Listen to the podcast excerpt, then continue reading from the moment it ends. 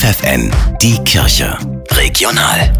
Für die Region Göttingen mit Steffi Behnke. In Göttingen gibt es seit kurzem eine christliche WG, gegründet von den Jesuiten. In bester Lage in der Fußgängerzone leben sechs Studierende zusammen. Eine von ihnen ist Celine, 24, sie studiert Theologie. Mir gefällt besonders gut das Zusammenleben mit Menschen, die alle ähnlich auf der Suche sind nach, nach Spiritualität, nach Gemeinschaft. Der Austausch, der immer mal wieder so stattfindet, mal kurz beim Frühstückstisch oder so zwischendurch auf dem Flur, aber eben auch, dass es eine ganz normale normale WG ist und jeder so sein Ding macht. Denn alle Studierenden verbindet der gemeinsame Glaube und dass sie den ganz ungezwungen leben können. Gerade eben hatten wir ein relativ kirchenpolitisches Thema auch. Wie geht man mit verschiedenen politischen Themen in der Kirche um? Wir unterhalten uns viel über auch Unterschiede zwischen protestantischer und katholischer Kirche oder einfach Fragen so der Lebensgestaltung und das alles in einem religiösen Rahmen. Eigentlich hatten die Jesuiten geplant, dass die Studierenden das Leben in der christlichen WG jeweils für zwei Semester ausprobieren können. Doch mittlerweile Mittlerweile sind die jungen Männer und Frauen so sehr zu einer Gemeinschaft zusammengewachsen, dass sie am liebsten nicht so schnell wieder ausziehen wollen. Ich